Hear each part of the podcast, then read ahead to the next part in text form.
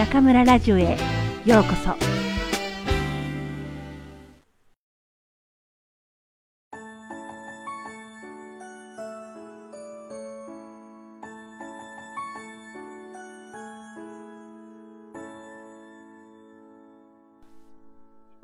窓際のトットちゃん。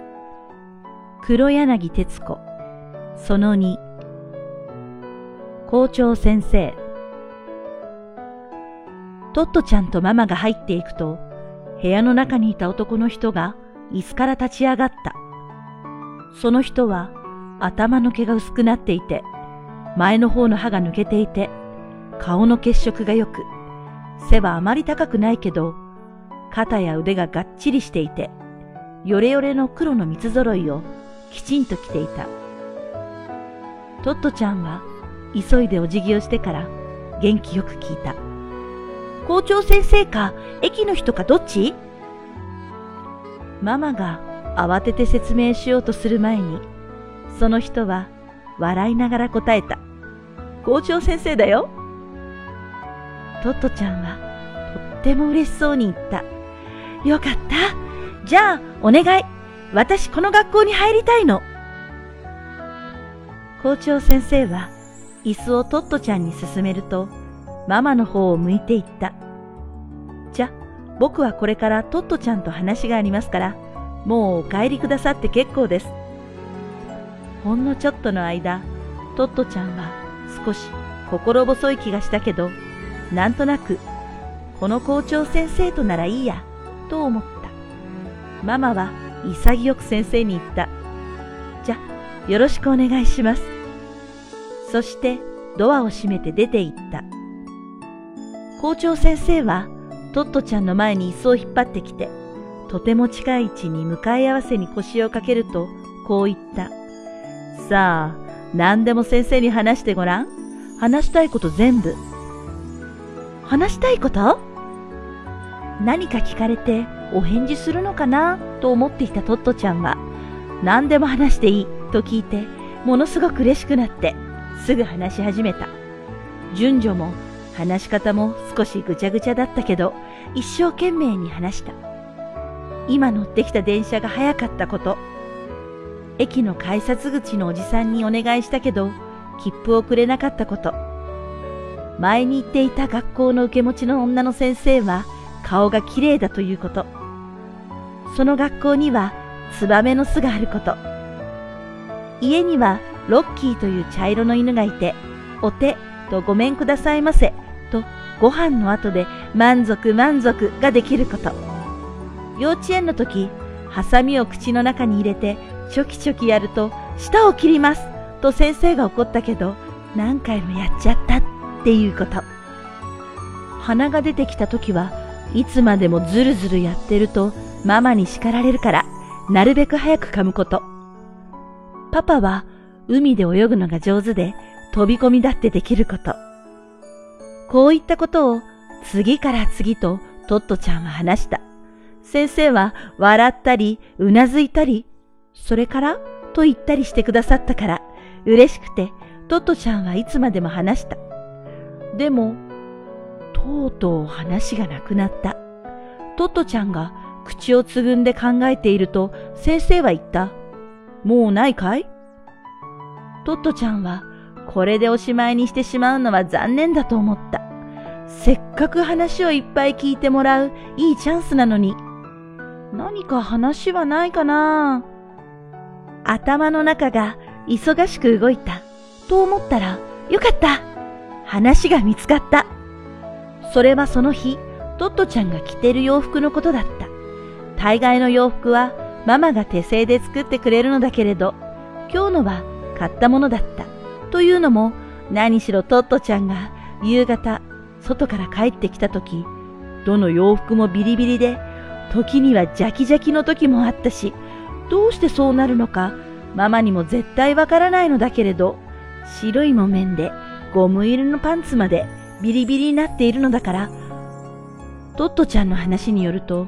よその家の庭を突っ切って垣根を潜ったり、原っぱの鉄条網の間をくぐるとき、こんなになっちゃうんだということなのだけれど、とにかくそんな具合で結局、今朝家を出るとき、ママの手製の洒落たのは、どれもビリビリで、仕方なく前に買ったのを着てきたのだった。それはワンピースで、エンジとグレーの細かいチェックで、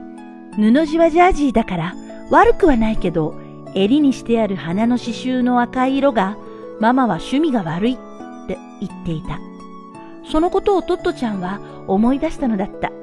だから急いで椅子から降りると、襟を手で持ち上げて、先生のそばに行きこう言った。この襟ね、ママ嫌いなんだって。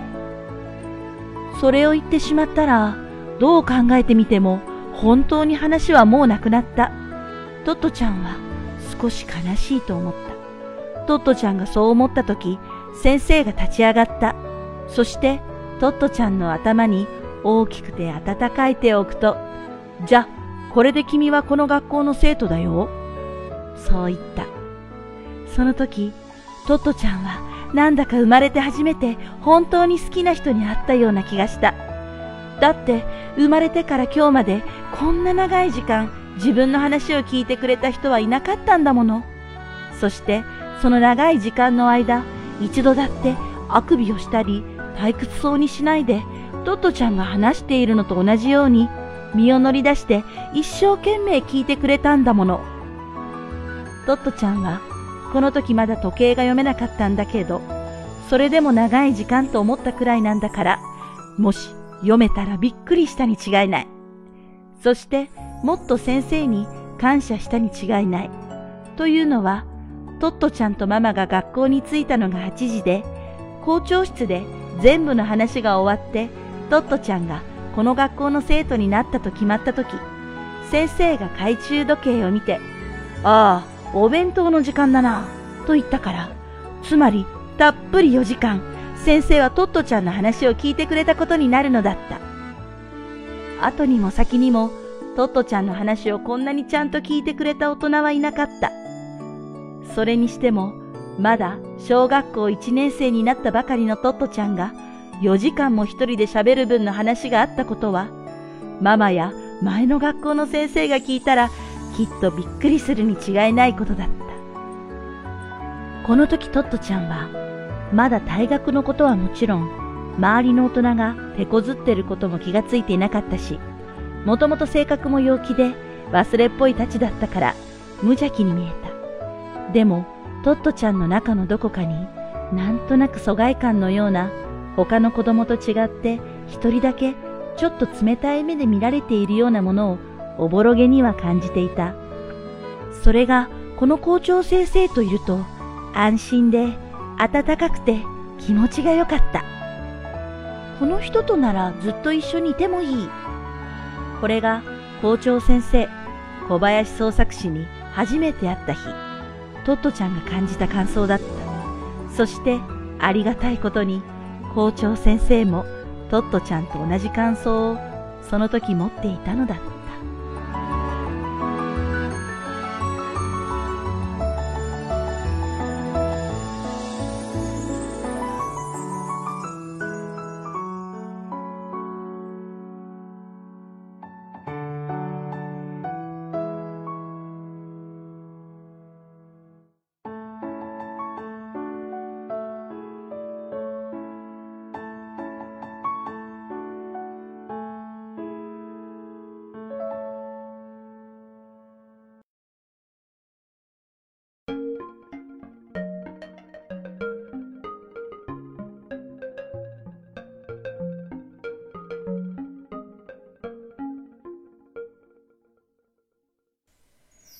皆さんこんばんは。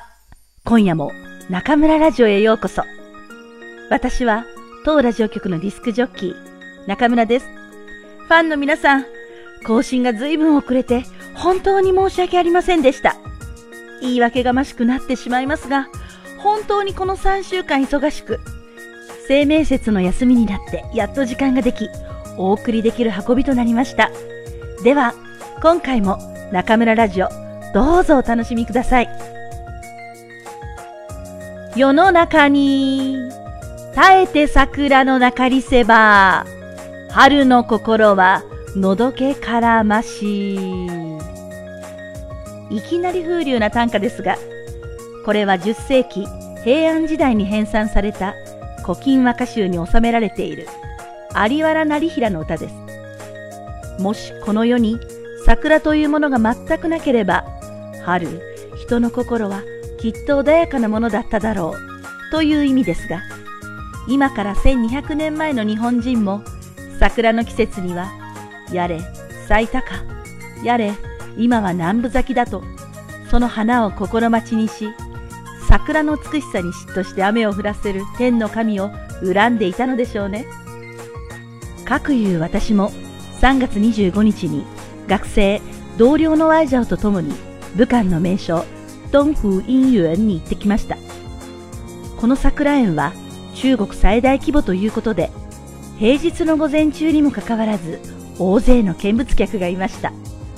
桜の花は一日早く行った遅く行ったで、随分様子が変わってしまいます。今回は一日遅かったか、少し散り始めていましたが、学生は初めて目の当たりにする桜吹雪に歓声を上げていました。美しい盛りに何の未練も見せずハラハラと散る桜。日本語を勉強している皆さんなら、日本人と桜の関係についていろいろと学んだことがあるかもしれませんが、桜は誰が見ても美しく、そして潔い花です。ぜひ皆さん、来年、武漢に桜を見に来てくださいね。さて、前回からお届けしている朗読、窓際のトットちゃん、お楽しみいただいているでしょうか？わずか小学校1年生で学校をクビになってしまったトットちゃん。授業中に机の戸をパタパタと何度も開け閉めしたり、教室の窓からちんどん屋さんを呼び込んだりするかなり変わった女の子です。この女の子が大きくなって日本で知らない人はいないほど有名な司会者、女優になるなんて当時は誰が予想できたでしょうか彼女の名前は黒柳徹子さん。日本のテレビ女優第1号で1976年に始まったトーク番組徹子の部屋は現在も続く超長寿番組でギネスブックにも載っています。また、今回の朗読で読んだ自伝的物語窓際のトットちゃんは1981年に出版され戦後最大のベストセラーとなり800万部以上が売れましたこの本は世界中で翻訳され中国でも640万部以上が売れたそうですから中国語で読んだことがある人もいるのではないでしょうか第2回の今夜は小学校をクビになったトットちゃんが転校先の巴学園の校長先生である小林先生と初めて会うシーンです。話し出したら止まらないトットちゃんの話を4時間も熱心に聞いてくれた小林先生。これ以上子供にとって嬉しい大人がいるでしょうか？私も教師の端くれとして小林先生を見習ってもっと学生の話に耳を傾けるよう鋭意努力したいと思います。今武漢は昨夜から続く豪雨であちこちが水没し、大海原が出現しています。あまり雨が降らないところのせいか、武漢は排水がよろしくなく、ひとたび大雨が降ると、道路は川となり、湖は海となり、それはそれは壮観な風景が目の前に展開します。皆さんもぜひ、到武汉来看海せっかくの3連休、どこかに行きたいのに、こんな雨じゃどこにも行けません。と言いつつ、夜中に映画でも見に行こうかな、と企んでいる私です。皆さんもせっかくの3連休、雨なんかに負けないで、どこかに出かけませんか？それでは皆さん、また次回、ここでお会いしましょう。おやすみなさい。